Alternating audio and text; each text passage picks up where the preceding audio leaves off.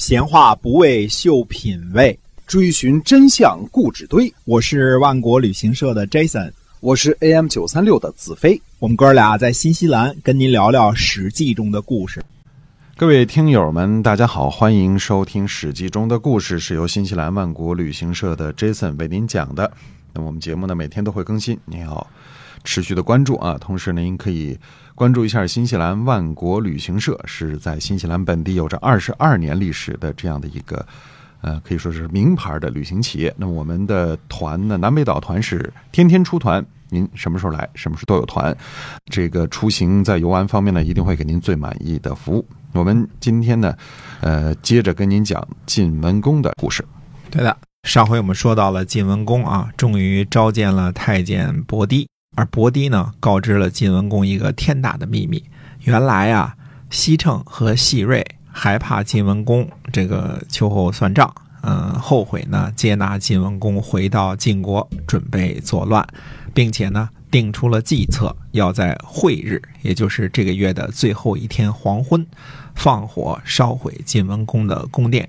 等着晋文公出来救火的时候呢，趁乱就杀了晋文公。太监伯堤呢，因为两次追杀公子重耳的功劳啊，显然被当作夷吾派，知晓了这个秘密。而伯堤呢，虽然看来是夷吾派，实际上呢是一个保皇派，他才不管这个国君是晋惠公、晋怀公还是晋文公呢。作为太监，他只知道忠诚地执行国君的命令。晋文公呢，一听这个，这已经吃了一惊啊，这个非同小可。嗯，本来以为。大臣们都已经盟誓晋怀公已死，自己呢可以慢慢的整顿晋国的内政外交。哪里想到呢？这个西城和西瑞，呃，准备作乱，而且呢做了周密的部署。在晋惠公和晋怀公的旧臣子中啊，西城和西瑞是最坚决的以武派，是晋惠公和晋怀公两朝呢最大的受益人和最有影响的大臣。我们说呀。那个时候的大臣呢，都拥有自己的封地和军队，类似于一个小型的诸侯国。这两位位高权重的大臣作乱呢，势必会危及自己尚未稳稳固的政权。而跟随自己流亡回来的诸臣当中呢，没有可以信赖的军队和人手，差不多呢，所有晋国的实权都掌握在西城和西瑞手中。晋文公呢，当机立断。应该是没有通知任何人，自己微服，就是穿着便装，乘坐驿站的马车逃往秦国。我们得知道，这是个相当英明的决定。我们前面说了啊，晋文公手下的人呢，尚未得到安置，立足未稳。这个时候呢，晋文公就算发出求救的信号，凭着跟随他流亡的大臣们，可能根本不是西城和西瑞的对手。所以呢。微服乘坐驿站的马车出逃，反倒是最最安全的方式。单凭这一点就可以看出啊，晋文公这个人智慧超群，行动果断啊！我想起了这个法国路易十六的出逃。法国大革命发生在一七八九年，在差不多被胁迫和软禁了将近两年之后呢，路易十六决定出逃。但是五月底制定的计划呢，却被推迟了一个多月。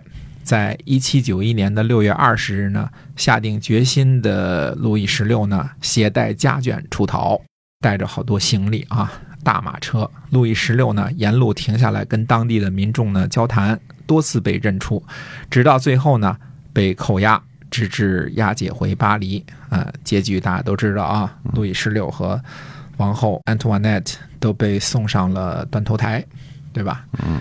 比较之后，大家看出来这个出逃的晋文公是多么的果断。呃，这时候已经六十二岁了，嗯，对吧？退休年龄。哎，坐着公共汽车就跑了，多厉害啊！出逃的晋文公呢，渡过黄河，在秦国的王城（现在的陕西大荔县东）秘密的会见了秦穆公，并告知秦穆公事件的原委。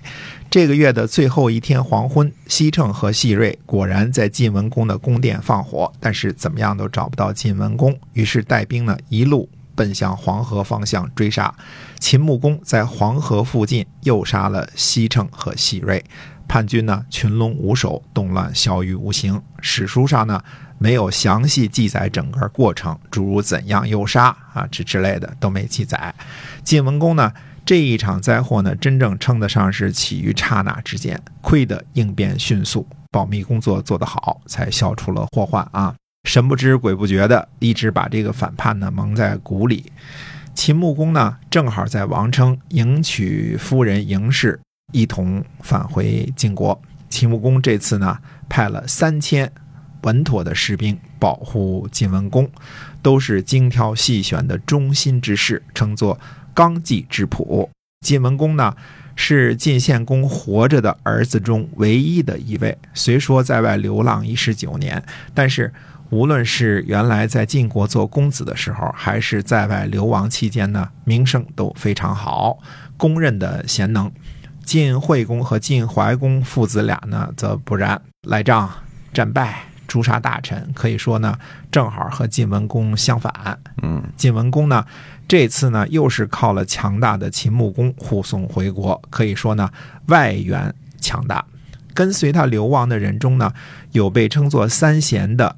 就范、赵崔和贾陀，还有胡毛、魏抽啊，魏抽就是后来的魏武子，战国时期魏国的先祖，总共有五十来人，几乎都是很有本事的人。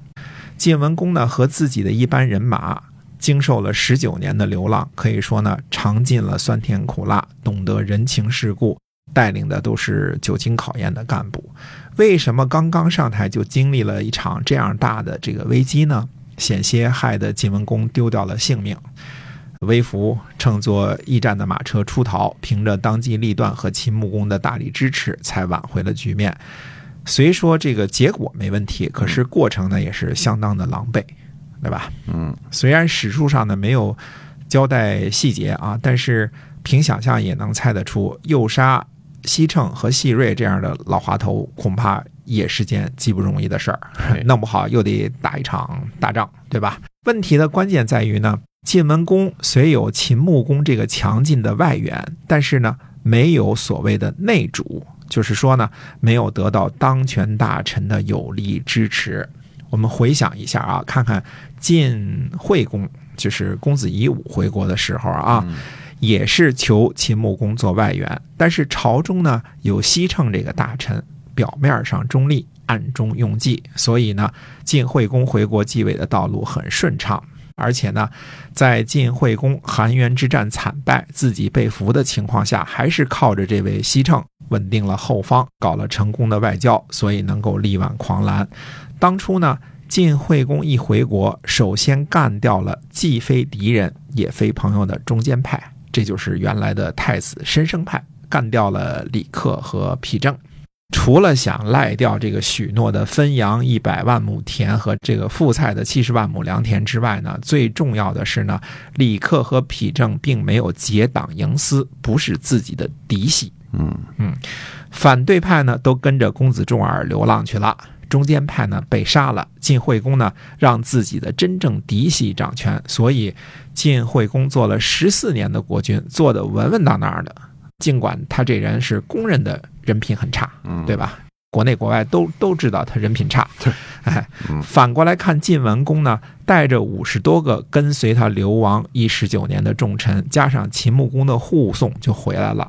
虽说大臣们呢都盟誓了，但是西城这些人肯定要掂掂分量。嗯，在这个新国君晋文公的眼中，他们和赵崔就范这些人比起来，到底谁在晋文公心目中的位置更重要呢？答案是明摆着的，对对吧？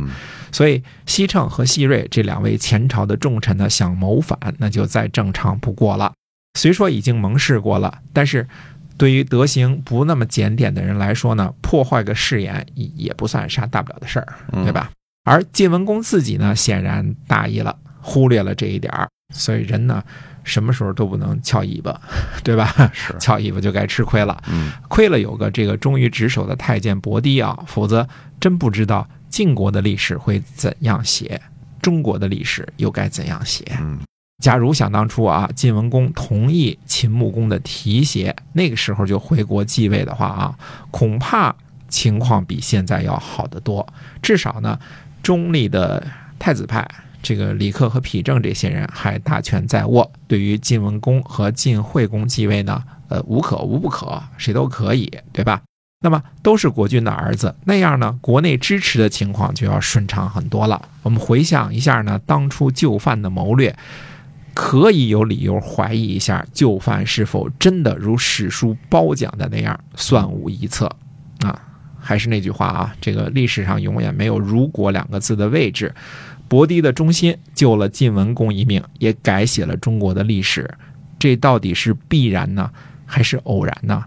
有的时候历史真的是很诡谲啊。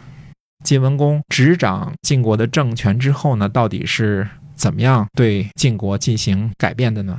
下回再跟大家接着说。好，今天我们这个史记中的故事先跟大家讲到这儿，感谢您的收听，我们下期再会。再会。